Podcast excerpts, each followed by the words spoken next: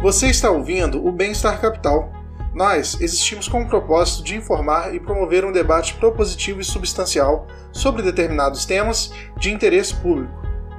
Nós somos financiados principalmente por nossos ouvintes, então acesse nosso Padrim para contribuir com uma mídia independente. Acesse também neoliberais.com e cadastre seu e-mail para receber notícias de nossa rede e também do nosso podcast e canal. Olá, bom dia, boa tarde, boa noite para todos vocês que acompanham o Bem-Estar Capital. Começa mais uma edição do nosso programa. Se você não conhece, seja bem-vindo.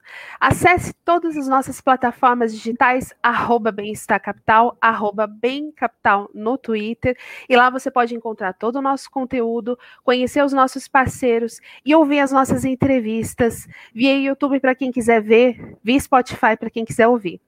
A gente volta já depois da vinheta.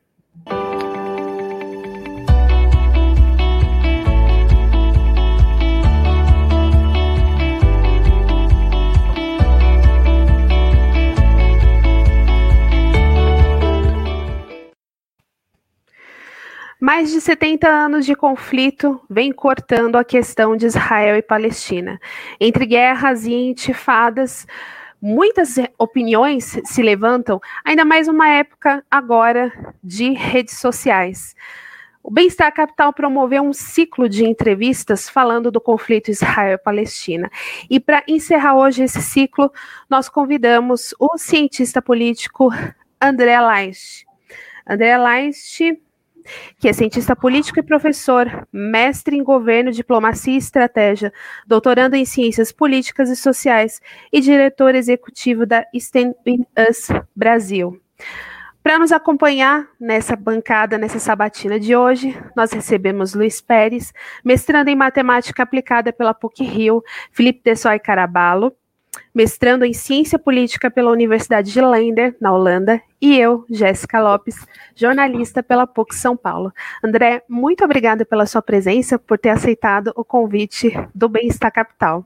Obrigado, Jéssica. Obrigado. Boa, boa, boa noite a todos e a todas. Obrigado, Luiz, Felipe. Obrigado pelo convite. Certo. Bom, André, eu quero iniciar essa conversa falando como é muito tempo de conflito e eu quero iniciar fazendo uma pergunta bem nevrálgica, né? Que é a questão de Jerusalém, que é um dos pontos mais nevrálgicos do conflito. É, Jerusalém ela pode ser considerada indivisível na sua visão, enquanto cientista político.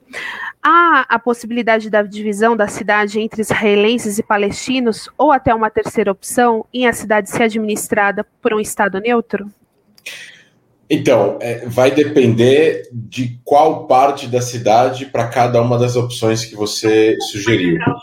É, existe a Jerusalém Ocidental, que é onde Israel conquistou e montou a sua capital a partir do fim da Guerra da Independência em 49. É, essa parte da cidade foi ela começou. Jerusalém era só a cidade velha até 1860. Só a cidade velha. A cidade velha tem um quilômetro quadrado. É um quilômetro por um quilômetro, mais ou menos. Então é um espaço de terra considerável, né? E, e, e, os primeiros bairros fora da cidade velha foram na parte ocidental, os bairros judaicos criados por empresários que queriam tirar a população judaica, fazer com que existissem outras opções de moradia, porque estava muito cheio e tinha doença, saneamento básico era complicado, etc. e tal, porque é muito apertado lá. Depois começou a crescer no norte, nordeste, e aí para o leste da cidade, bairros judeus, bairros árabes, ficou meio misturado. Com a 70, 80 anos depois, com a guerra da independência, é, já existia construções em volta, Jerusalém Velha era pequeno perto do que existia já em volta disso, né? E, e, e, e na guerra de independência de Israel, a Jordânia conquista a cidade velha e os bairros adjacentes a leste, a norte, a leste. Israel conquista a, a, tudo até a Cidade Velha. E aí é, é ali que passava essa fronteira, né? É, então, onde está o parlamento de Israel, onde está a Suprema Corte de Israel, onde está os ministérios, as residências oficiais, é tudo Jerusalém Ocidental. É dentro do que é conhecido como linha verde, a linha de fronteira reconhecida dentro do Estado de Israel. Então, essa Jerusalém Ocidental ela não é reivindicada pelos palestinos. Só que em 49 não tinha essa narrativa de Estado palestino, era um Estado judeu e um Estado árabe. O Estado árabe não, não, não foi votado pelos árabes para não ser formado, porque eles eram contra essa divisão. Era tudo para ser uma coisa só. E, e no momento que a Jordânia domina Jerusalém Oriental, ou que é conhecido como Jerusalém Velha, ou Jerusalém a leste, dessa fronteira da linha verde, é, foi controlado pela Jordânia, e obviamente que os judeus não moravam lá, não podiam morar lá, os judeus que moravam lá antes da guerra foram expulsos, inclusive da Cidade Velha, inclusive o bairro judaico da Cidade Velha foi esvaziado, os judeus foram expulsos e, e muitas sinagogas foram destruídas. Então, é, a gente está falando de locais sagrados para o judaísmo, como o Muro das Lamentações e por aí vai. E em 67 teve a Guerra dos Seis Dias, onde Israel conquista, entre outras coisas, a Jerusalém Oriental da Jordânia, a Cidade Velha, que inclui várias coisas.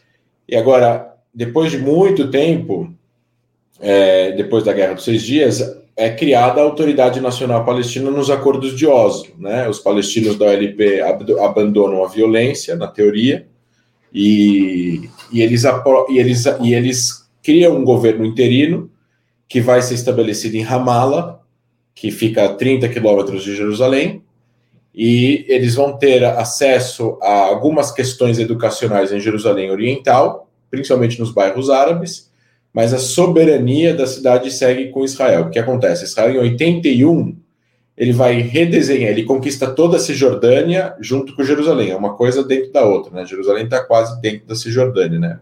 É, é muito próximo.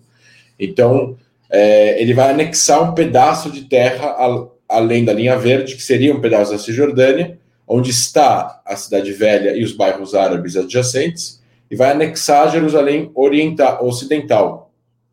E vai redesenhar o mapa da municipalidade de Jerusalém. Isso passa no parlamento e a lei israelense passa a valer também nesse território. Então, diferentemente de um assentamento israelense na Cisjordânia, a Jerusalém Oriental para Israel é de Israel. É diferente de um território que está sendo dominado por Israel, mas o Estado de Israel juridicamente não considera dentro do território internacional reconhecido como sendo israelense nas visões, na visão jurídica do próprio Estado. É, Jerusalém já não, Jerusalém já é dentro do próprio Estado. Então, Jerusalém Velha depois foi aberta a todas as religiões, Israel, os judeus reconstruíram, os israelenses reconstruíram todas as sinagogas que tinham sido destruídas, o Muro das Lamentações era usado como lixo, li, depósito de lixo pelo exército jordaniano, obviamente aquilo foi tudo arrumado, se transformou naquela esplanada lá que vocês conhecem, e a liberdade de culto foi aprovada é, para todas as religiões com algumas regras. Né? Israel entendeu que é, a esplanada das mesquitas, que é, é, um, é, um, é, um, é um retângulo aonde está o domo da rocha, aquela cúpula dourada, e a mesquita de Al-Aqsa, e o muro adjacente, uma parte desse muro adjacente é o Muro das Lamentações, aquilo é muito sagrado e muito importante e foi decidido deixar o controle, a custódia e a operação interna da, do gerenciamento das, desses locais sagrados na mão de uma autoridade islâmica jordaniana. E eles que mandam lá dentro. É, só que aquilo é também o Monte do Templo, que é onde estavam os templos sagrados de Salomão, etc. e tal, que foram construídos há muitos anos atrás, foram destruídos. E não é uma questão teológica. Qualquer arqueólogo que você perguntar aonde eram os templos de Jerusalém, vai dizer que era aquela região. E de um tempo para cá, 100 anos para cá, começou a encontrar-se uma narrativa principalmente do outro lado, para tentar deslegitimar essa presença de, Israel, de judeus naquela região, ou tentar desjudaizar a história judaica de Jerusalém, ou, por exemplo, dizendo que o templo não era lá. Então, você, por exemplo, tem algumas. Tem, Arafat falava às vezes que o templo não era lá, era no Iêmen, e para outro jornalista ele falava que não era lá, ela era em algum lugar dentro de Israel que não era, que não era em Jerusalém, enfim, para tentar tentar tirar um pouco desse foco do, do monte do templo, que também é a Esplanada das Mesquitas, é o mesmo local com dois nomes diferentes. E aí é complicado, né? Porque a gente está falando de um lugar sagrado para muçulmanos e não só para palestinos, mas para 1,5 bilhões de muçulmanos. E o mesmo local sagrado para judeus. Uma questão, a única questão que salvou um pouco essa história é que teve uma decisão rabínica lá em Israel muitos anos atrás que falou que não era permitido para os judeus visitarem a esplanada ou o monte do templo porque havia houve um templo lá um dia e há um local sagrado que somente um judeu podia entrar por ano, no dia do perdão, etc. e tal, e não dá para. Na, na, teoria, não podia ter uma entrada de um grupo de pessoas o tempo todo, todos os dias. Então, como não se sabe exatamente onde é, ou pelo menos não se sabia onde era no momento da decisão, ficou falando, ficou se decidido que não pode subir no monte do templo pela religião judaica, uma decisão religiosa. E aí muita gente respeitou a decisão e não subia para visitar. Mas tem tido um, um, movimento nos últimos 30, 40 anos de visitar a região, inclusive de querer rezar na esplanada.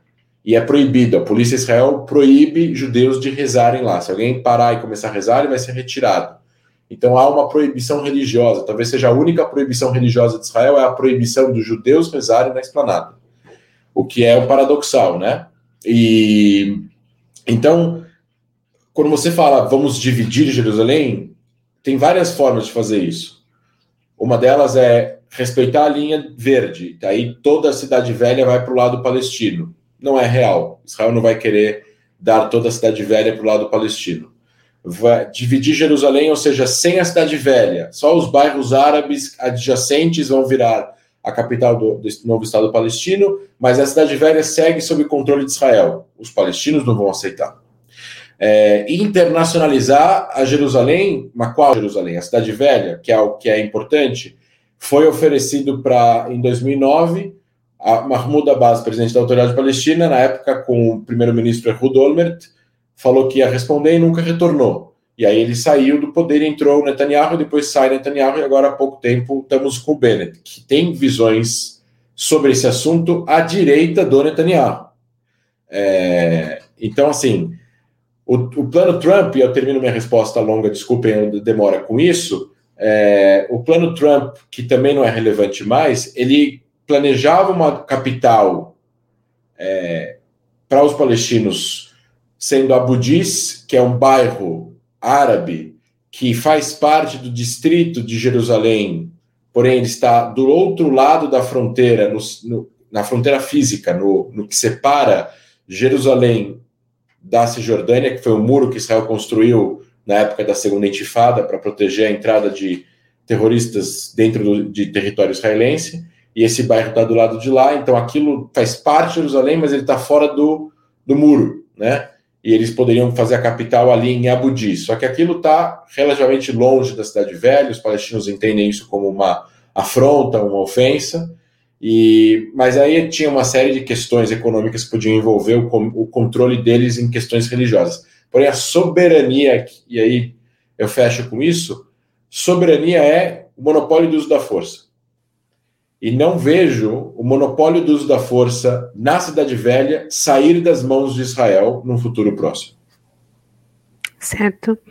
Antes de passar para o Luiz falar e na sequência o Felipe falar, para quem quiser ver o ciclo de debates que nós tivemos sobre conflito Israel e Palestina, pode conferir no Spotify ou no YouTube. Episódio 70 com o curso Alon Lavi, o episódio 71 com o embaixador da Autoridade Palestina no Brasil, Ibrahim Alzeben, o episódio 73 com a influencer de origem palestina Hayat Omar.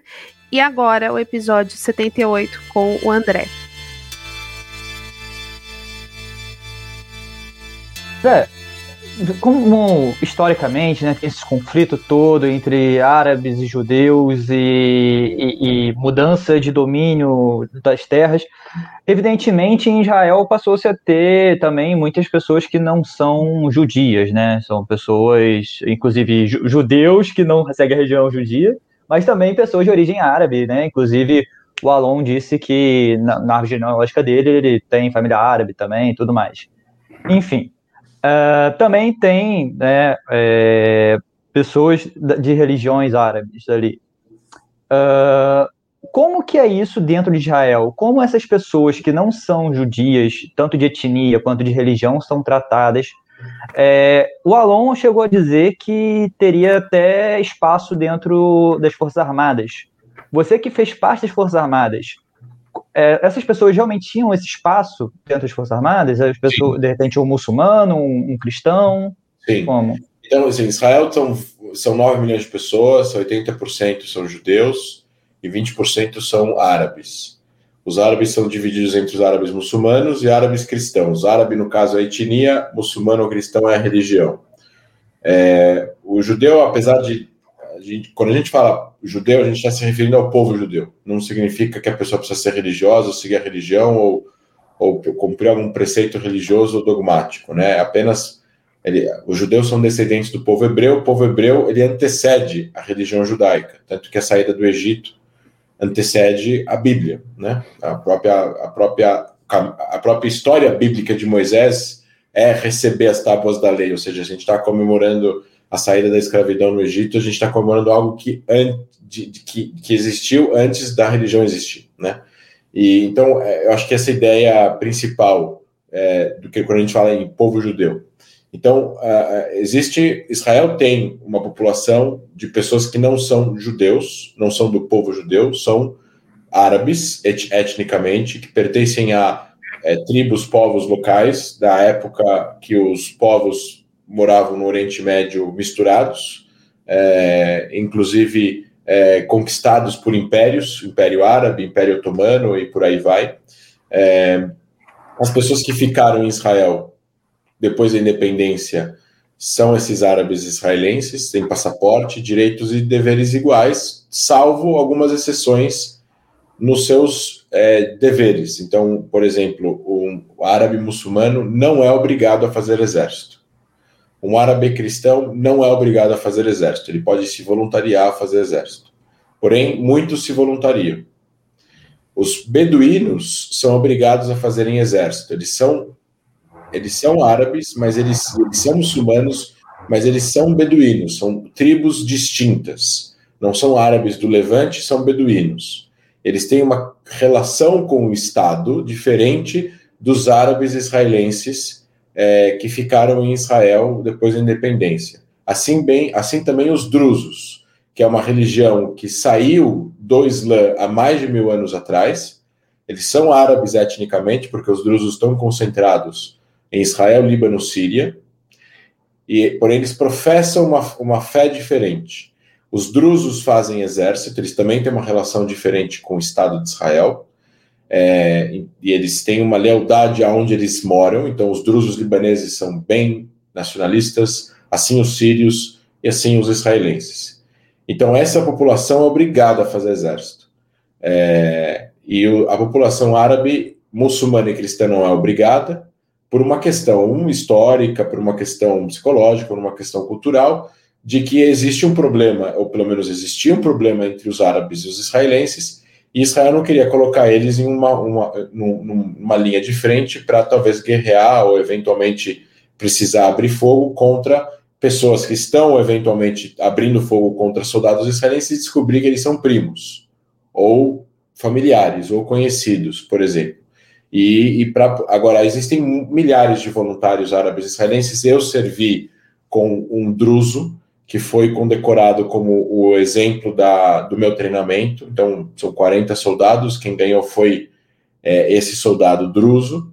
É, e, e, todos os direitos são iguais. Os direitos eles podem ser eleitos a qualquer cargo público. Eles têm cotas para universidades para poder ter uma, uma correção em questões relacionadas a diferenças sociais com uma de uma ideia muito parecida com o que existe no Brasil, porém é, eles utilizam isso para estudar para estudar, por exemplo, tem muito médico árabe proporcionalmente para judeus, que é mais fácil para eles entrarem na universidade, porque existe uma diferença social muito grande entre árabes e judeus, pelo menos existia uma diferença muito maior, agora ela tem diminuído, culturalmente falando também, não só economicamente. Então, eles têm todos os direitos atendidos pela lei do Estado. As pessoas são iguais, têm os mesmos direitos. Eles podem ser eleitos, fazer partidos políticos, construir empresas, é, entrarem para a polícia, entrarem para o exército, chegarem a títulos de generais, tem general druso, tem árabes, tem, eu, tem vários, alguns, eu conheço até árabe major, árabe coronel, que são árabes muçulmanos e fazem parte das Forças Armadas. Perfeito. Eu só queria aproveitar agora também para falar de uma coisa que eu lembrei, de que você citou recentemente é, a acetona como algo relevante para a formação do Estado de Israel. Você pode comentar um pouco mais sobre isso?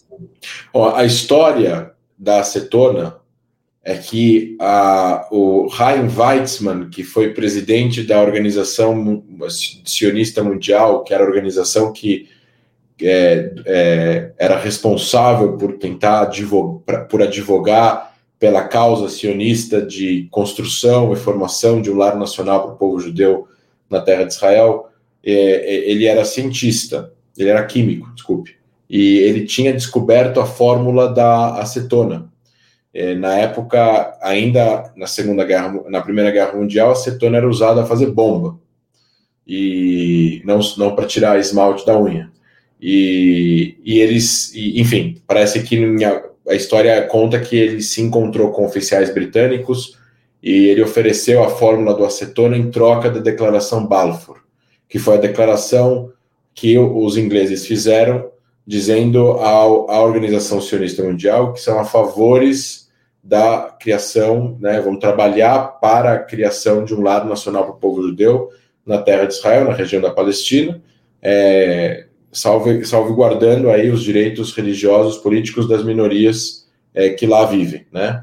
Não determinava fronteira, não fazia divisão nenhuma, era só uma declaração, porém uma declaração de um governo, na época a principal economia mundial, o principal poder militar mundial, a Inglaterra, em 1917, era o principal país do mundo, e isso era muito importante, isso deu a base do direito internacional, é, para depois a, algumas, algumas declarações que vieram após essa, né, a, as conferências tanto de Paris como San Remo e depois a, a decisão da Liga das Nações de dar o mandato dar o mandato da região da Palestina para os ingleses, tudo isso remetia dentro dessas decisões a lembrança da declaração Balfour dessa promessa que os ingleses fizeram para ajudar os judeus a montarem um lar nacional naquela região.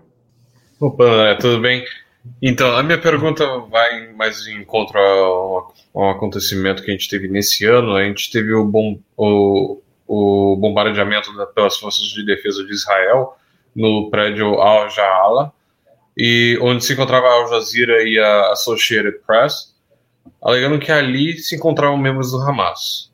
E esse não é só um dos casos, mas existem outros casos em que se afirma que existe uma certa desproporcionalidade é, uh, dos, dos contra-ataques e ataques de Israel. É possível afirmar que é mesmo esses contra-ataques são desproporcionais por parte de Israel?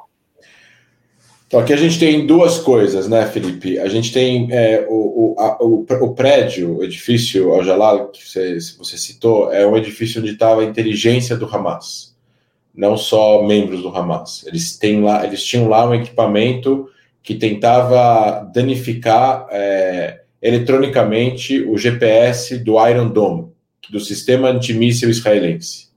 Consequentemente, tentando fazer com que o Iron Dome errasse o alvo na hora de atingir o foguete que eles já tiravam em Israel, podendo fazer com que os foguetes que eles estavam atirando caíssem realmente nas cidades israelenses, matando civis. Como isso é perigoso a ponto de matar civis, é, Israel não pega nenhuma, não, não vai tomar essa chance. Então isso foi uma avaliação, claro, dentro do exército de Israel, sabendo da repercussão que isso poderia ter, de destruir o prédio. Só que o que eles fizeram para poder destruir o prédio foi tomar todas as precauções possíveis e imagináveis que nenhum exército no mundo faz em situações parecidas, porque situações iguais também não existem para poder fazer com que ninguém se fira e ninguém saia é, é, ferido de um ataque a esse. Então, eles isolaram a área, eles conversaram com o síndico do prédio, com o dono do prédio, parece que todo prédio comercial tem um dono lá, isolaram a área e dá para ver vídeos e, fio, e, e, fotos de realmente as ruas vazias é, e, e, a explosão do prédio que não feriu ninguém. Ninguém se feriu na derrubada desse prédio especificamente. É, ele, e funcionava lá, claro, Al Jazeera e a Associated Press. Então, esse é o, esse é o primeiro aspecto. Segundo aspecto, é, o aspecto de o Hamas domina tudo que acontece na faixa de Gaza. Nada acontece lá sem o Hamas dar um aval. E o Hamas, ele decidiu aonde a Al Jazeera e a Associated Press vão ter escritório. Não é eles que decidem. Então, é, foi interessante para o Hamas fazer isso, deixar dentro do prédio um escritório da Jazeera e da Associated Press, porque eles sabem que isso vai dar longevidade à operação da inteligência do Hamas naquele prédio. Porque Israel vai evitar atacar aquele prédio, principalmente não vai atacar sem avisar, porque Israel sabe que lá tem jornalistas. É, esse é o segundo aspecto. Né? O Hamas decidiu colocar os escritórios lá. Terceiro aspecto é o aspecto da lei internacional. Né? A, a lei internacional para a guerra ela, ela é clara em relação ao que é um alvo militar legítimo. E um alvo militar legítimo é qualquer local ou instalação ou pessoa ou é, edificação que está tomando parte é, efetiva num conflito armado. Então, se, lá, se de lá o Hamas está utilizando esse local para, é, para efetuar um trabalho de inteligência com membros do Hamas, aquilo vira automaticamente um, um, um, alvo militar legítimo. E pela lei internacional, eu não concordo com ela, eu acho que ela deveria ser mais específica, mas pela lei internacional nua e crua, não precisa avisar.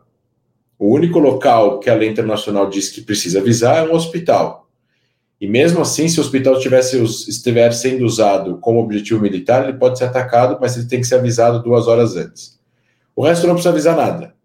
Essa lei internacional, né, nua e crua, é, Israel vai além dela é, a maior parte das vezes, porque se for através dela, vai morrer mais gente, e Israel vai perder o apoio internacional, que já não é muito alto quando tem guerras contra os grupos na faixa de Gaza.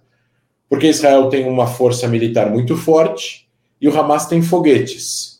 Só que as pessoas não têm que comparar os foguetes do Hamas com o exército de Israel, porque o Hamas é uma organização criminosa, eles não são um exército da, do Estado da Palestina. Eles não deveriam ter nenhum foguete. Não é que eles têm eles se protegem como eles podem. Algumas pessoas me falavam isso durante a guerra. Eles se protegem como eles podem. Eu falo, eles protegem do quê? Israel atacou eles antes de começar essa batalha. Israel quer conquistar a faixa de Gaza de volta. Se quisesse, conquistava em, em algumas horas, mas essa não é a questão. A questão é que eles não deveriam ter armas. As armas que eles têm é para que eles possam enfrentar não só Israel, mas a autoridade palestina, que é, na teoria, o governo palestino que deveria ser quem governar, quem, quem, quem governa Gaza, e não é. Então, a proporcionalidade de força, ela existe quando não há um conflito armado. E quando Israel e quando os países ou as, as, as partes envolvidas é, fazem um ataque desproporcional em tamanho, em número de mortos, e até em, em, em, objetivos, como resposta a alguma coisa específica. Vou dar um exemplo. Vamos supor que agora à noite caia um foguete Grad, que é um foguete é, é, é, relativamente grande é, e industrial da Síria e Israel. Israel não está em guerra aberta com a Síria. Israel está em estado, em estado de guerra com cessar-fogo declarado. E dentro desse, isso desde a fundação de Israel, e desde e esse foguete cai num descampado e não mata ninguém. O que, que a lei internacional fala? Israel não pode agora atirar uma bomba e destruir metade de Damasco. Mas Israel pode responder a esse ataque pontualmente, atingindo o local da onde ele saiu e mais algum posto de controle militar sírio em volta disso. Acabou. É uma resposta pontual. Quando o Hamas lança 4 mil foguetes em 10 dias contra Israel, que daria 400 por dia, são vários por hora, Israel precisa eh, utilizar do que tem para poder se proteger. E Israel não vai atirar os mesmos 4 mil foguetes de volta na faixa de Gaza, porque não tem sentido. Então, Israel detém de uma força militar específica e vai utilizar destas, des, destes softwares e hardwares para poder se proteger. E o que as pessoas não sabem é que Israel utiliza não mais que 10% do que tem à sua disposição em uma guerra como o que aconteceu em maio desse ano contra o Hamas. Porque o poder de fogo de Israel é um poder de fogo muito maior do que o que foi usado contra o Hamas. Só que ele não tem sentido ser usado numa guerra assimétrica contra um grupo que se esconde dentro dos civis, sendo que a ideia, o objetivo militar israelense é atingir objetivos do Hamas e evitar que os foguetes que eles estão atirando caiam em civis israelenses. Esse é o objetivo militar israelense nesta guerra. Né? Então, a desproporcionalidade, neste, neste caso, ela não existe. E se ela existir, Israel foi mais do que proporcional, porque ele usou 10% do que ele tem. O Hamas estava usando 100% do que ele tem. Perfeito. Certo. É... Jéssica, deixa eu só fazer uma parte rapidinho. Pode falar. É, André, você falou que Israel não usa 10%, né? Fica, e Israel não faz parte de nenhum acordo de desnuclearização. Israel tem armas nucleares? A mídia internacional diz que Israel tem armas nucleares.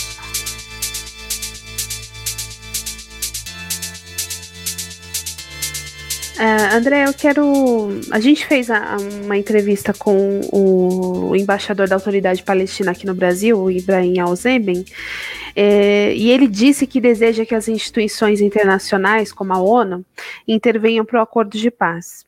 É, no entanto, ao ser questionado sobre a tentativa de paz que foi iniciada no governo Donald Trump em 2019, ele não admitiu aquele acordo, mesmo com a promessa de verba e condições melhores de vida para as pessoas na faixa de Gaza. Qual é a sua visão sobre isso? Olha, eu li o acordo de cabo a rabo, eu achei que o acordo era muito bom. Ele não atendia as necessidades palestinas nacionais ao pé da letra e não atinge as necessidades israelenses mais conservadoras ao pé da letra. Mas ele é o único acordo de A a Z que foi entregue nos últimos, nas últimas duas décadas. É, os acordos que foram oferecidos eles eram pequenos, falhos e deixavam a desejar em relação à solução para os quatro pilares, que é os refugiados, Jerusalém, os assentamentos e as fronteiras de segurança. E esse, esse, essa proposta, que não é um acordo, é uma proposta, né? É, e eles, eles normalmente é, eles viram com maus olhos, porque realmente o acordo ele tendia a atender muito mais as necessidades de Israel do que as necessidades palestinas. Ao mesmo tempo, ele era um acordo pragmático, que ele entende que Israel não vai querer sair do Vale do Jordão, porque é a fronteira entre a Cisjordânia e a Jordânia. E Israel vai continuar querendo ter presença militar nesta região da, do Vale do Jordão. E os palestinos não querem que Israel tenha presença militar no Vale do Jordão, eles querem controlar a própria fronteira. Mas isso vai gerar um problema de segurança para Israel. E Israel não vai querer assinar uma, um, um acordo com os palestinos e colocar a sua segurança em risco ao mesmo tempo. E os palestinos não querem fazer um acordo com Israel que é, deixe a desejar o que eles entendam é, como, é, como um, um, problema de uma soberania limitada, né? uma soberania limitada, que é o que eles entendem. Então, assim, as partes vão precisar entrar num acordo para resolver essas duas questões. Resolvendo essas questões, tem outras questões para serem resolvidas. A população de Gaza, é, na verdade, ela tem, obviamente, um problema sério aí de desemprego econômico, mas eles estavam melhores agora do que eles estavam nos últimos seis, sete anos, desde a segunda, desde a terceira guerra. Eles estavam num ano promissor, comparado com outros anos desde 2014. E mesmo assim, agora é, teve esse conflito. Isso eu estou falando antes do conflito. Agora, tudo depende do Hamas. Né? Israel bloqueia a faixa de Gaza pelo mar, não pela terra. O, o que ent, entra e sai de Gaza, diversas coisas. Por, por diversos, por milhares de caminhões que entram todos os dias na faixa de Gaza e saem da faixa de Gaza todos os dias mas vai depender do Hamas. Não é, não é uma questão que depende somente de Israel. Né? Israel, claro, pode decidir fechar a fronteira ou não fechar a fronteira, Mas é, isso depende do Hamas. Se o regime em Gaza fosse da autoridade palestina, não teria, e se não tivesse tido esses quatro conflitos que teve desde 2009, não teria nenhum problema para a faixa de Gaza ter economia tão boa ou melhor do que a própria Cisjordânia. Porque a, se, vocês comparar, se vocês compararem a economia palestina na Cisjordânia com a economia do Líbano e da Síria e da Jordânia e do Egito, vocês vão chegar na conclusão que a economia da Cisjordânia é melhor do que dos outros três. Mesmo sob, com, com a presença israelense na Cisjordânia e o controle israelense nas fronteiras e todas as, as limitações de soberania que eles têm em relação à importação, eventual, eventuais coisas, não podendo ter um exército e por aí vai. Mas mesmo assim, a vida dos palestinos na Cisjordânia é melhor em renda per, capita do que no Líbano, na Síria. Bom, o Líbano está em crise total, a Síria praticamente não existe. A Jordânia tem uma economia muito ruim e o Egito é o país árabe mais populoso do mundo, com 92 milhões de pessoas. Então, claramente, é muito mais fácil prover serviços né, é, na Cisjordânia do que no Egito. Agora, tudo depende do Hamas. Por que, que o Hamas, é, se o, o Hamas continua se armando e continua tendo essas guerras a cada tantos anos, que retorna à faixa de Gaza 10 anos antes, porque prédios são destruídos, é, e, e, não, tem, é, não tem uma série de questões financeiras que poderiam ter sido resolvidas na faixa de Gaza que não existem. Por exemplo, Gaza não tem código SWIFT. Como é que se transfere dinheiro para Gaza? Então, esse tipo de coisa faz com que o território fique para trás. Se o Hamas decidisse agora aceitar a existência de Israel e depois negociar um acordo de paz, não precisa morrer de amores pelo país, aí sim poderia existir um monte de benefícios econômicos para poder melhorar a vida da, da, da, galera em Gaza, das pessoas em Gaza. André, antes de continuar, você conhece bem a, a realidade da ocupação militar na Cisjordânia, o checkpoint, tudo mais? Você está por dentro? Conheço bastante. Não, não sei tudo que está acontecendo todos os dias, mas conheço bastante. É, é, as questões relacionadas à presença militar israelense na Cisjordânia conheço. Então, é, tem um artigo que eu li recentemente que diz que a evasão escolar feminina de palestinas lá da Cisjordânia é maior por conta de assédios que essas meninas sofreriam em checkpoints do, de militares israelenses. Você te, já ouviu falar disso de alguma forma? Já... Não, eu, não, eu gostaria de saber a fonte. Tá. Eu, no final eu te passo a fonte, que eu, foi uma amiga minha que faz relações internacionais que me passou o artigo. Tá? É, beleza. A, a, a, próxima pergunta era sobre. Luiz, desculpa te interromper. Ela Sim. faz. Ela não precisa falar o nome dela, cara. É onde ela faz relações internacionais? Em qual faculdade? Universidade, Universidade de Coimbra. Entendi. Oh. É, é, porque, é porque assim, é, é, essas acusações são acusações que já existem todo tipo de acusação: roubo, roubo, roubo de órgãos, estupros, roubos, violações, assédios e tudo mais. É, não acontece, não aconteceu. Obviamente que não estou falando agora de um soldado isolado que tomou uma decisão equivocada de fazer alguma coisa equivocada, ele tem que ser julgado e punido e preso por isso. Agora, institucionalmente, é, os, a, a, a, os adultos responsáveis, isso jamais aconteceu, isso não acontece, e, e, quem, e quem acusa Israel disso está tentando criar uma, um ódio exacerbado contra o país, porque isso não acontece. É a mesma coisa que falar que Israel testa armas em crianças, também não acontece. não, acusa... sim. Evidentemente, não, aparentemente não é uma coisa institucional, né? Assim como, por exemplo, a polícia do Rio comete excessos no morro, também não é uma questão institucional também, né?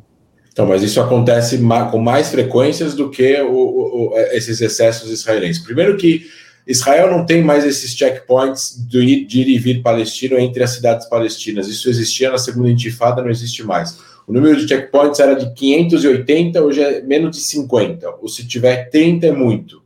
Ah, eles estão, na maioria das vezes, localizados na fronteira entre a Cisjordânia e Israel e não dentro da Cisjordânia, dividindo cidades palestinas entre si.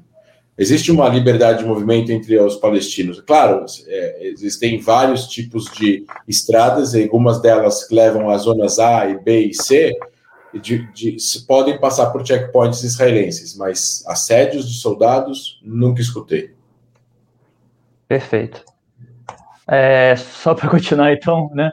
É, no, no podcast Inteligência Limitada que você participou, né? Do é, recentemente, Vilela. do Vilela, isso, fugiu o nome. É, você disse que o, representante palestino ele jamais reconheceria Israel como o lar do povo judeu, né? Acho que foi isso que você falou.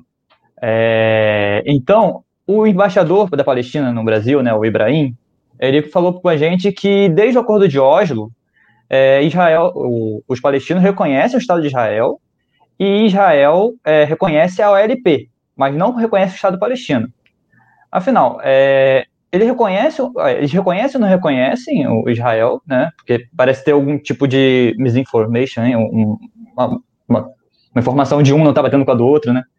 E, e afinal, reconhecem também um Estado palestino? Não, né? Então, vamos lá, existe uma, é uma questão de nuance aqui, né? Eu não, eu não, lembro se eu falei exatamente essa frase no Inteligência Limitada, mas eu falei que é, o, o problema do conflito é a região aceitar, foi o que o Biden falou, né? O Biden falou, enquanto a região não aceitar claramente a existência de Israel como um lar nacional do povo judeu, de um, como Estado independente, né, um lar do povo judeu independente como Estado, não vai haver paz. É, o, o, os palestinos, eles reconheceram a existência de Israel. É, o que existe hoje é uma discussão de aceitar Israel como um Estado judeu, como um Estado do povo judeu, um lar nacional do povo judeu. Isso eles não reconheceram e não reconhecem. Então, reconhecer a existência de um Estado como entidade política, mas não reconhecer o caráter especial dele, como o conflito tem a ver com a ideia de o povo judeu ter legitimidade de ter uma, um, um Estado, é, pode, se essa, essa não declaração pode servir como uma faca de dois gumes, porque no momento que eles falam a gente reconhece Israel e a gente também e, a gente, e vocês reconhecem o Estado da Palestina e aí Israel reconhece o Estado da Palestina, eles não reconhecem Israel como o Estado do povo judeu, daqui a 10, 15 anos eles falam que Israel deveria ser um Estado binacional, onde judeus e árabes deveriam ter, é, é, é, sentar, é, onde, onde, onde símbolos nacionais deveriam ser igualitários, ou seja, a estrela de Davi na bandeira tem que ser retirada, o hino tem que mudar, é, a imigração judaica, aliar não pode mais acontecer, porque privilegia o povo judeu, e por aí vai. E aí você descaracteriza o Estado. Então, esse que é o problema. Essa que é a grande questão. É, se a ideia da criação do Estado de Israel é para ser um, um, lar nacional independente do povo judeu, não estou falando que não podem viver outras pessoas lá, podem, elas gozam dos mesmos direitos, assim como a Inglaterra é o Estado independente do povo inglês, o Brasil é o Estado independente do povo brasileiro, a Noruega é o Estado independente do povo norueguês. Inclusive, alguns países têm cruz na bandeira, outros têm um luar crescente na bandeira, e Israel tem uma cidade de Davi na bandeira. Isso não quer dizer que na Noruega não moram não cristãos, ou na Inglaterra não moram judeus, por exemplo, que não se sentem representados por isso, mas aquela, aquela a bandeira tem uma cruz. Então, assim, isso não deixa de fazer, isso não, isso não deixa de a Inglaterra não ser uma democracia. Então, essa é uma das, uma das questões que, que, que tem que ser colocadas. O que o Ibrahim falou é: 95 foi reconhecido, Israel, o, o acordo reconhecia mutuamente a existência de ambos, a OLP como representante oficial do povo palestino e a OLP reconhecia a existência de Israel. A discussão em Oslo era para reconhecer a legitimidade de Israel. E isso talvez ainda não foi feito de forma total. Porque uma coisa é você reconhecer a existência, outra coisa é você reconhecer a legitimidade. Então, por exemplo, se entra um assaltante na minha casa, eu posso falar, eu reconheço que ele está aqui. Ele está aqui, porque ele está aqui, estou vendo ele. Agora, eu não reconheço a legitimidade dele estar tá aqui. é a mesma coisa. Eles precisam reconhecer a legitimidade de Israel estar lá, da legitimidade do, do movimento sionista advogar pela ideia da existência de um lar nacional para o povo judeu. E isso não foi feito. Em, ao mesmo tempo, em contrapartida, o Estado da Palestina, como entidade política soberana, vulgo Estado, país, precisa de algumas coisas para isso acontecer: instituições, é, controle da população, controle do território e reconhecimento externo. Eles estavam caminhando para isso, mas as coisas e, e, aí foi aí a partir daí que foi feito o acordo, foi feito um governo interino, a autoridade palestina foi criada, eles assumiram todos os ministérios que Israel tomava conta antes, porque quem cuidava da população palestina era Israel, e a partir daí isso foi evoluindo e chegou. E a ideia era que isso durasse cinco, seis anos para que depois fosse feito um acordo para é, solucionar os, o status final dos, das quatro principais questões difíceis de serem solucionadas: refugiados, Jerusalém, assentamentos e fronteiras de segurança. E esses, esse, esses seis anos chegaram, e aí teve uma, uma oferta em 2000, foi feita pelo Ehud Barak, Arafat rejeitou, começou a segunda intifada, morreram 1.500 israelenses assassinados em atentados suicidas, 2, 3 mil palestinos nos contra-ataques. Aí depois teve a proposta árabe, que não foi levada em consideração. Depois teve a proposta de Genebra. Depois teve a proposta de Anápolis. E a proposta de Anápolis gerou a conversa entre Olmert e Abbas, que se encontraram 36 vezes. E mesmo assim, mesmo com a segunda vez que Israel propôs um acordo final, e o final desse acordo é um Estado palestino, com, sendo reconhecido por Israel, eles não responderam. Ou seja, para que exista um Estado palestino, isso só vai ser, é, isso só vai acontecer de fato através de um acordo com Israel. Porque Israel precisa sair de territórios, eles vão precisar ter acesso a um monte de coisa, eles vão precisar criar instituições financeiras que eles não têm hoje em dia, eles não têm uma moeda própria, tem uma série de coisas que eles precisam para ter um Estado.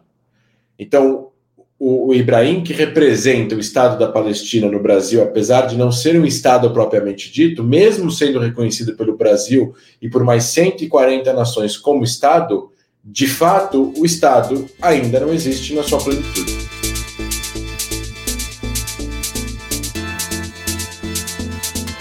Então, André, uh, na, já que a gente estava falando do Ibrahim, na nossa conversa com o embaixador, a gente acabou tocando no ponto do Hamas fazer ou não fazer parte do Conselho Legislativo Palestino. De acordo com o embaixador, o Hamas não é quem dá as cartas no Conselho, mas são livres para se unir ao LP se eles se adequarem à organização, sendo um dos pontos de adequação o reconhecimento do Estado de Israel, que você já endereçou, no caso, que uh, reconhecimento não quer dizer legitimidade.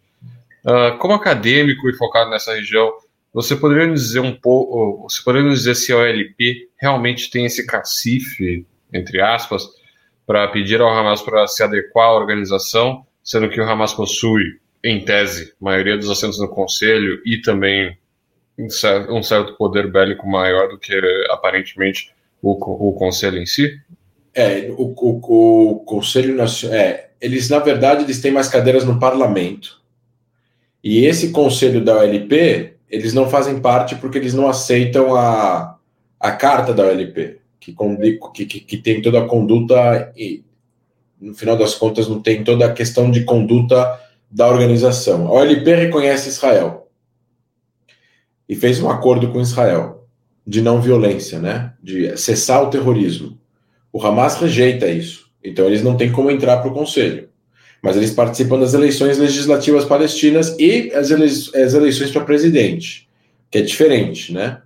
Então, é, fazer com que o Hamas é, assine isso é impossível. Agora, quanta moral eles têm? Na verdade, a política palestina, infelizmente, é uma política falida. Falida por, por corrupção, falida por é, um, uma uma falta de uma cultura de, de, é, de ética, de condução é, democrática e, e, e, é, me fugiu a palavra, mas uma, uma, não há uma, um, um, overview, não há quem o julgue ou os cuide para que não haja nenhum tipo de, é, de autoritarismo. Então, a política ela é autoritária, é, ela é autoritária para beneficiar a continuidade da existência de quem é autoritário e não há nada que possa evitar isso dentro de, da Cisjordânia dominada pela OLP. Partindo desse princípio, esse autoritarismo causou é, brigas, é, brigas é, frequentes com o Hamas, que culminou no golpe do Hamas contra a autoridade palestina em Gaza em 2007. E aí, obviamente, a gente está falando de dois governos diferentes, com pessoas diferentes, que pensam diferente, porém ambos autoritários. O Hamas é religioso e o, a OLP é menos religiosa, é mais laica. Existe uma coordenação de segurança com Israel na Cisjordânia, porém, ao mesmo tempo, existe uma, é, uma falta de, de vontade da OLP de encerrar o conflito. E para encerrar o conflito, há que fazer concessões que terminem definitivamente com a causa. Porque uma causa, ela advoga por um objetivo. Uma vez que o objetivo da causa é conquistado, a causa deveria ou se transformar na manutenção da causa ou cessar a causa. Então, se nós temos aqui uma causa, por exemplo, é, lutar contra a AIDS, é uma causa. Se a AIDS acaba, a causa acaba. Ela pode ter memórias, etc. e tal. Se a causa é, de, de, uma é, de, de, um, de, de alguém é combater a violência, hipoteticamente, e a violência termina por completo, a causa acaba. A causa palestina ela é a causa para trazer o que exatamente? E essa é a pergunta importante. Porque a causa palestina, apesar de soar que ela tem, dependendo de qual linha ela é, um tom de solidariedade com o povo palestino, muitas pessoas que advogam pela causa palestina, elas estão advogando, na verdade, pela destruição de Israel e não pela causa palestina. A causa palestina na minha opinião, sensata, ela passa por proteger a ideia de os palestinos conseguirem chegar à, sua autodeterminação em algum território naquela região, em negociações com Israel, para que assim eles sejam livres desses governos e também do controle eventual que Israel é, infere à vida deles por causa da, do conflito é, é instalado, é, instalado na, na Cisjordânia. Então, tem aqui uma. É, tem uma tem, existe uma, aqui uma questão né, a ser resolvida. Se a causa for mais importante que o objetivo final, a gente está falando da perpetuação eterna do conflito, que apenas protege os interesses desses governos autoritários do Hamas e da Autoridade Nacional Palestina.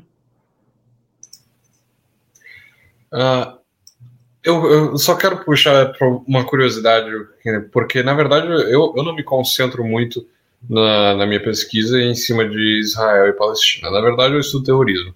Mas aí me surge um pouco de interesse, porque eu também sou cientista político e acaba, e acaba puxando um pouco do meu interesse essa questão de do Hamas e, e a OLP serem duas, dois, dois centros de poderes separados e ainda assim eles competem em questão de voto.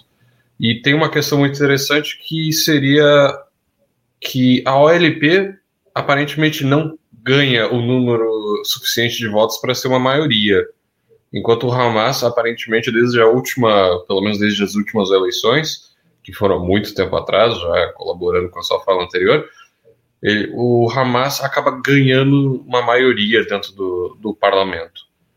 É possível que o povo palestino, na verdade, acaba corroborando mais com a visão do Hamas, ao invés da visão da OLP, e isso acabe sendo um problema maior para, de repente, não haver um, um, um acordo ou sequer alguma coalizão democrática que siga para um acordo?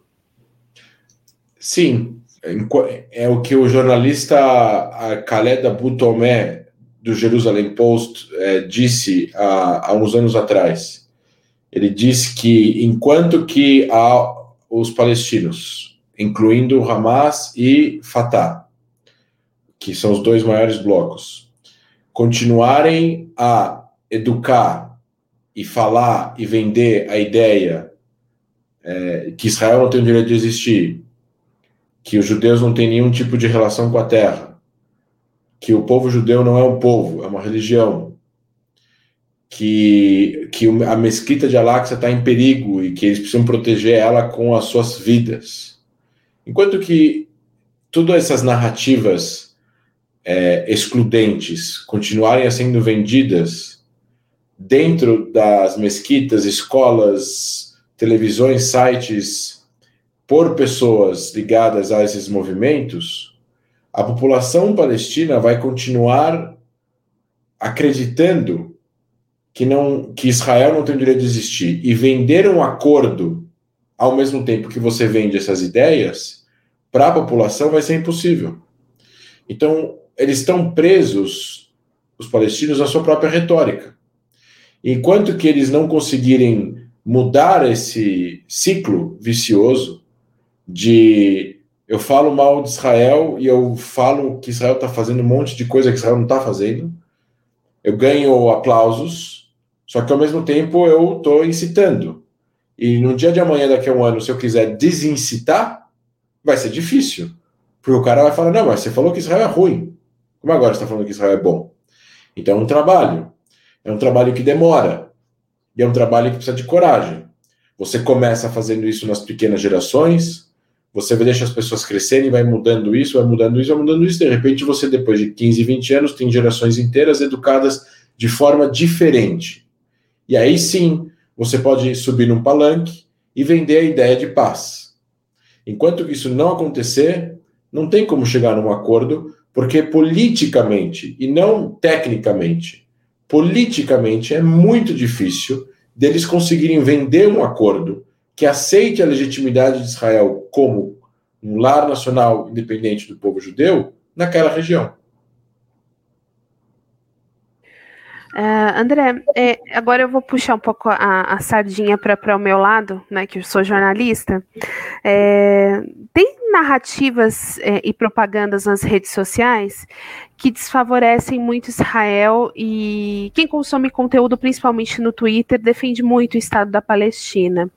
É, correndo nessa linha, também há o discurso de que Jesus era palestino, que acende bastante um discurso, antissemi, é, um, um discurso antissemitista. Eu queria que você explicasse é, como Israel lida com essa propaganda ruim e essa narrativa de que Jesus foi o primeiro palestino perseguido. Isso é uma tentativa de reescrever a história em uma realidade que encaixe dentro de uma narrativa que protege uma visão específica de uma pseudo-realidade. Então, é, falar a, a, região da Palestina, nome e aí a gente entra em história. O nome, o Palestina vem de Plistin, de filisteus, é um povo grego, não tem nada a ver com árabes. É, aquela região era controlada por impérios. É, Jericó, né, eu tenho, é, eu acho engraçado, tem um o presidente da Federação Palestina do Brasil, o senhor Walid, ele, ele fala que Jericó é uma primeira cidade do mundo, murada, 10 mil anos e tal, não sei o quê. Ele infere que Jericó tem 10 mil anos. Tem. Mas as pessoas que moravam lá 10 mil anos atrás não eram palestinas. Do jeito que nós entendemos hoje o nacionalismo palestino, elas não eram. Elas não eram muçulmanas, elas não eram cristãs, elas não eram árabes. Então, é, essa é uma das, é uma, das, uma das questões mais importantes que a serem colocadas, né? Então, é, Jesus morava na Judéia, da onde vieram os judeus. Jesus era judeu, é, professava a fé judaica, rezava no muro, no muro não, no templo, que algumas narrativas palestinas dizem que nunca existiu. Ou que se existiu não era lá. Tentando reescrever a história.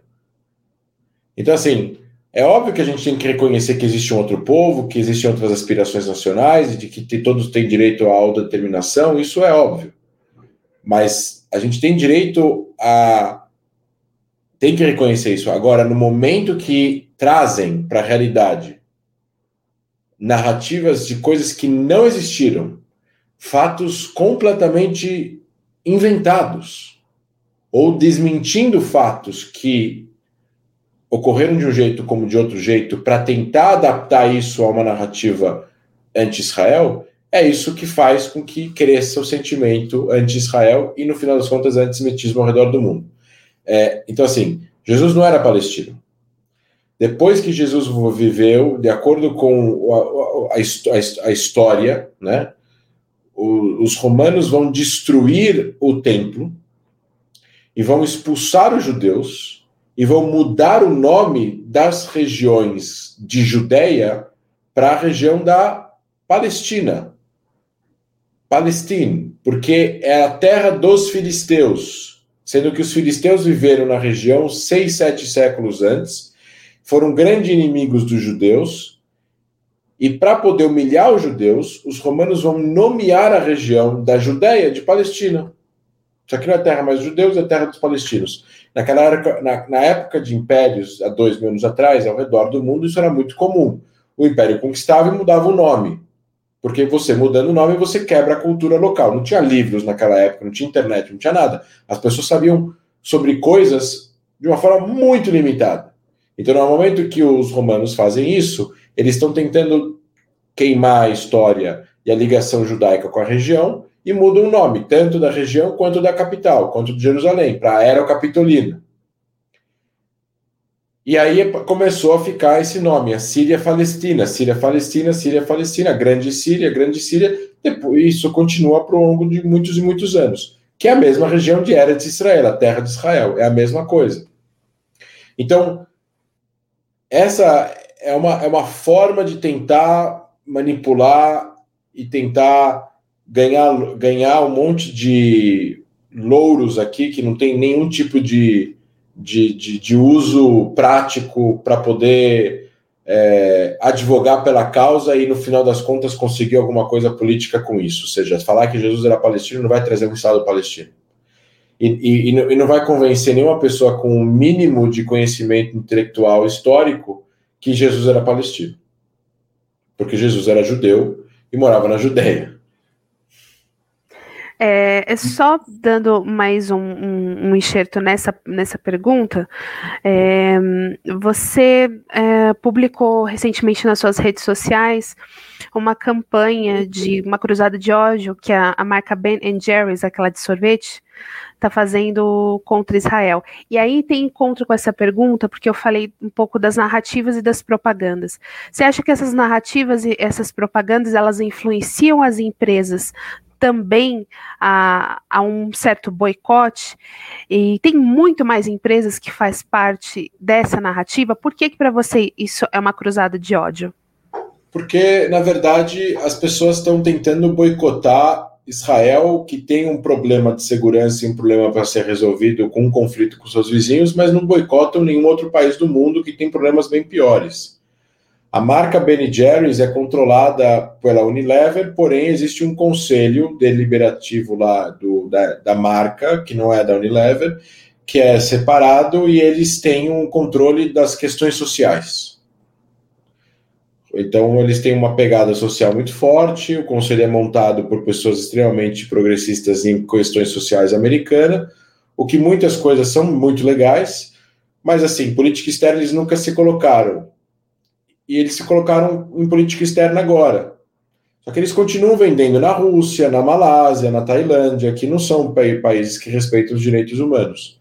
Só que na última guerra, em maio, a, a diretora-geral do Conselho Independente publicou uma série de coisas no Twitter dela contra Israel e de BDS e de movimento de boicote. Assim, vamos colocar dessa forma: isso não vai mudar o caráter de Israel e nem a economia israelense. Vai fazer com que algumas pessoas em Israel sejam demitidas. Mas essas pessoas vão ser contratadas por outras empresas porque tem muito trabalho em Israel. A economia de Israel é muito forte, muito diversificada para alguma empresa conseguir boicotar. E dependendo da empresa, vai ser ruim para ela boicotar, se for principalmente uma empresa de tecnologia. Agora, isso é uma cruzada de ódio porque isso inflama em vez de curar. Você não cura um conflito dessa forma. Você inflama o conflito dessa forma. Como você cura é você abrindo a fábrica da Ben Jerry's e contratando judeus e árabes para trabalharem juntos.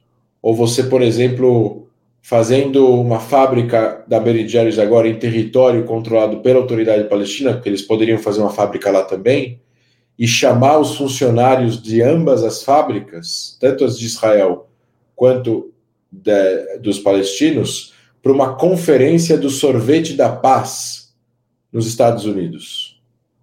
Estou viajando agora. Mas é assim que se constrói é, uma cura e não é, para um conflito e não da forma como eles estão fazendo. Isso inflama, não cura.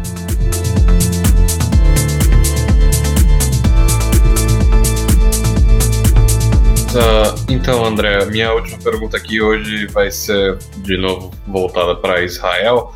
E foi um ponto que a gente trouxe, inclusive, com o cônsul israelense Alon Avi, o fato de Israel não ser signatário do Tratado de Não Proliferação Nuclear, o TNP, como o pessoal conhece mais comumente.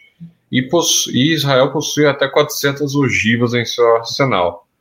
Não obstante, os arsenais israelenses também são quase que absolutamente superiores em comparação com a capacidade bélica dos vizinhos, como você mesmo falou, se quiser pode acabar tratorando a faixa de Gaza se quisesse.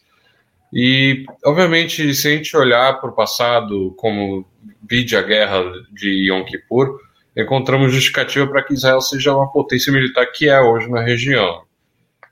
É possível que afirmar que ainda há essa necessidade de possuir armamento nuclear, considerando já a capacidade bélica de Israel? E se essa, essa capacidade, uh, se esse armamento nuclear de repente não pode ser mais improdutivo para conversas de paz?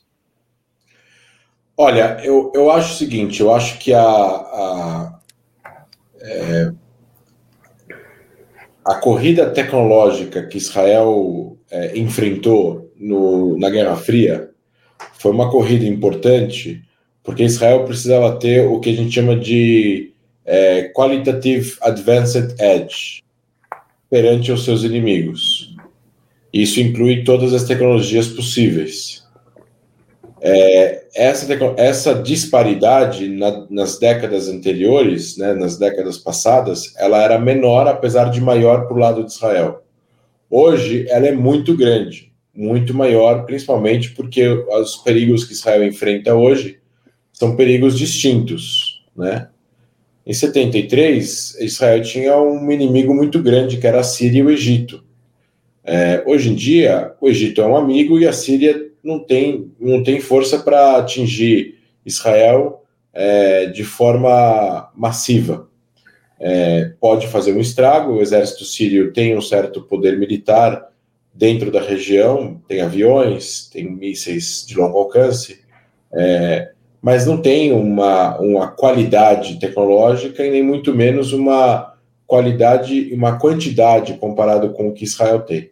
Só que hoje em dia você tem um Irã, que não tinha nessa época, que é um país muito agressivo, um regime extremamente problemático, que apoia o terrorismo e por aí vai.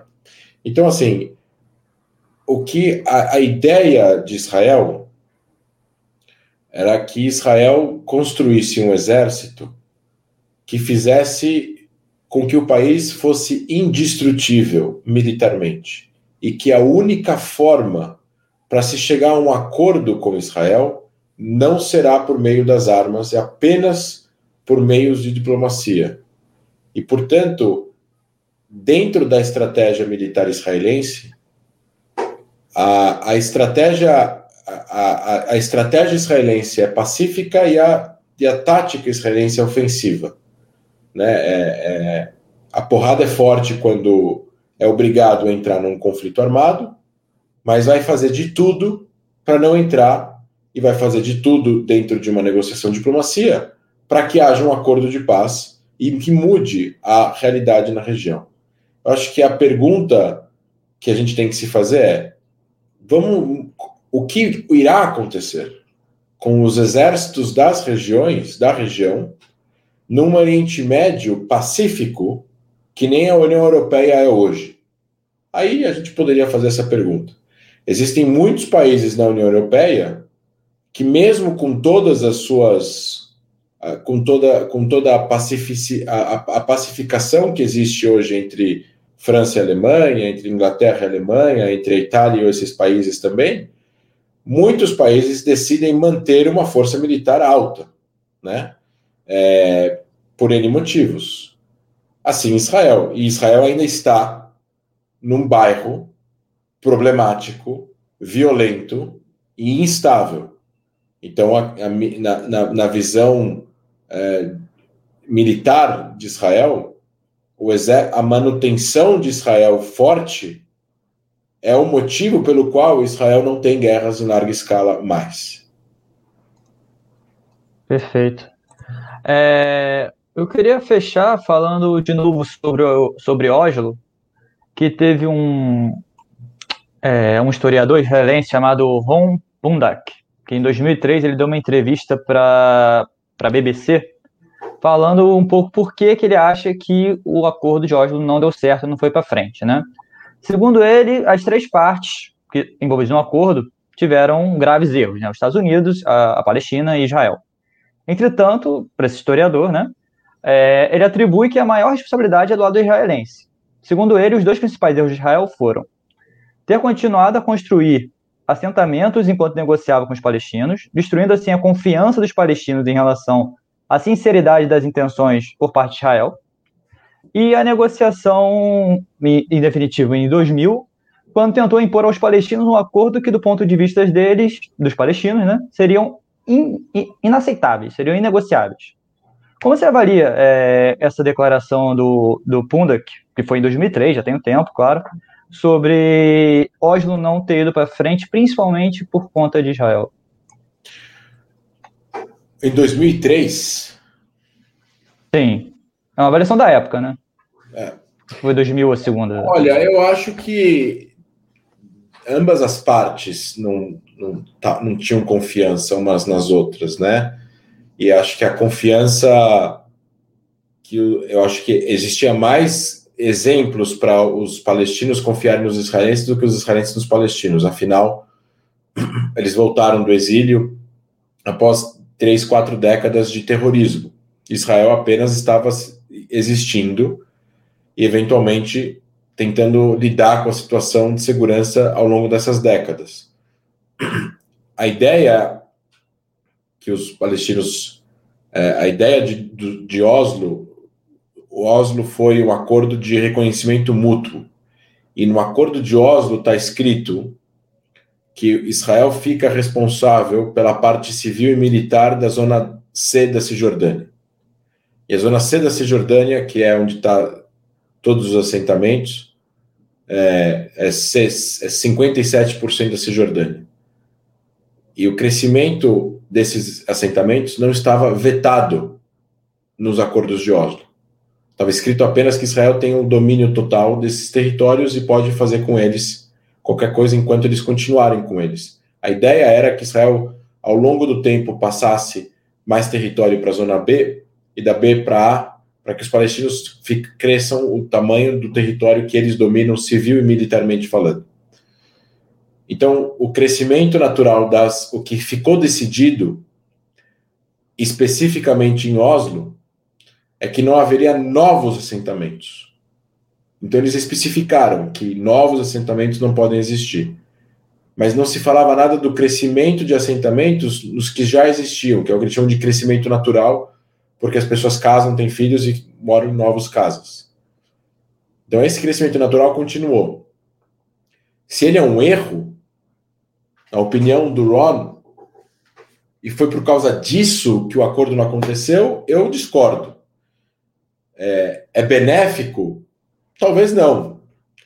Gera desconfiança? Talvez sim. Não deveria são pessoas inteligentes lá no governo palestino. Não, não, não é difícil pegar uma, um conselheiro que vire para o presidente palestino e fale: olha, eles estão fazendo construção é, natural, isso é politicamente impossível de parar. É, se a gente, se eles pararem, vai perder apoio e aí eventualmente o governo cai e aí não tem com quem fazer acordo porque o governo que vai entrar vai ser um governo anti-acordo, entendeu? Não é difícil de, de, de imaginar esse cenário, né? E, então é, a, a, contínua construção depois teve o seu momento de, de para, né? Então, em 2009, quando Netanyahu entrou pela segunda vez no governo, ele congelou por 10 meses. E mesmo assim, não teve negociações. Então, aparentemente, não é esse o motivo pelo qual não deu certo em 2000. Certinho. André, a gente quer agradecer a sua presença aqui no Bem-Estar Capital, por você ter aceitado o convite. Foi um, um papo muito legal que a gente bateu. Muito obrigada, viu? Obrigado vocês pela presença e um próximo convite, é uma honra, tá? Muito obrigada. Para vocês que ficaram assistindo a nossa live até agora também, nós agradecemos. Siga o Bem-Estar Capital em todas as redes sociais, arroba Bem-Estar Capital. E aqui na descrição do vídeo do YouTube, se você quiser cooperar para que esse canal se mantenha no ar, para que a gente continue trazendo mais entrevistados tão maravilhosos quanto o André, tem a chave do Pix aqui que você pode conferir e cooperar com a gente. A gente volta depois é, dessa, dessa live, a gente volta com outras é, novidades para vocês. Um beijo, até mais, tchau.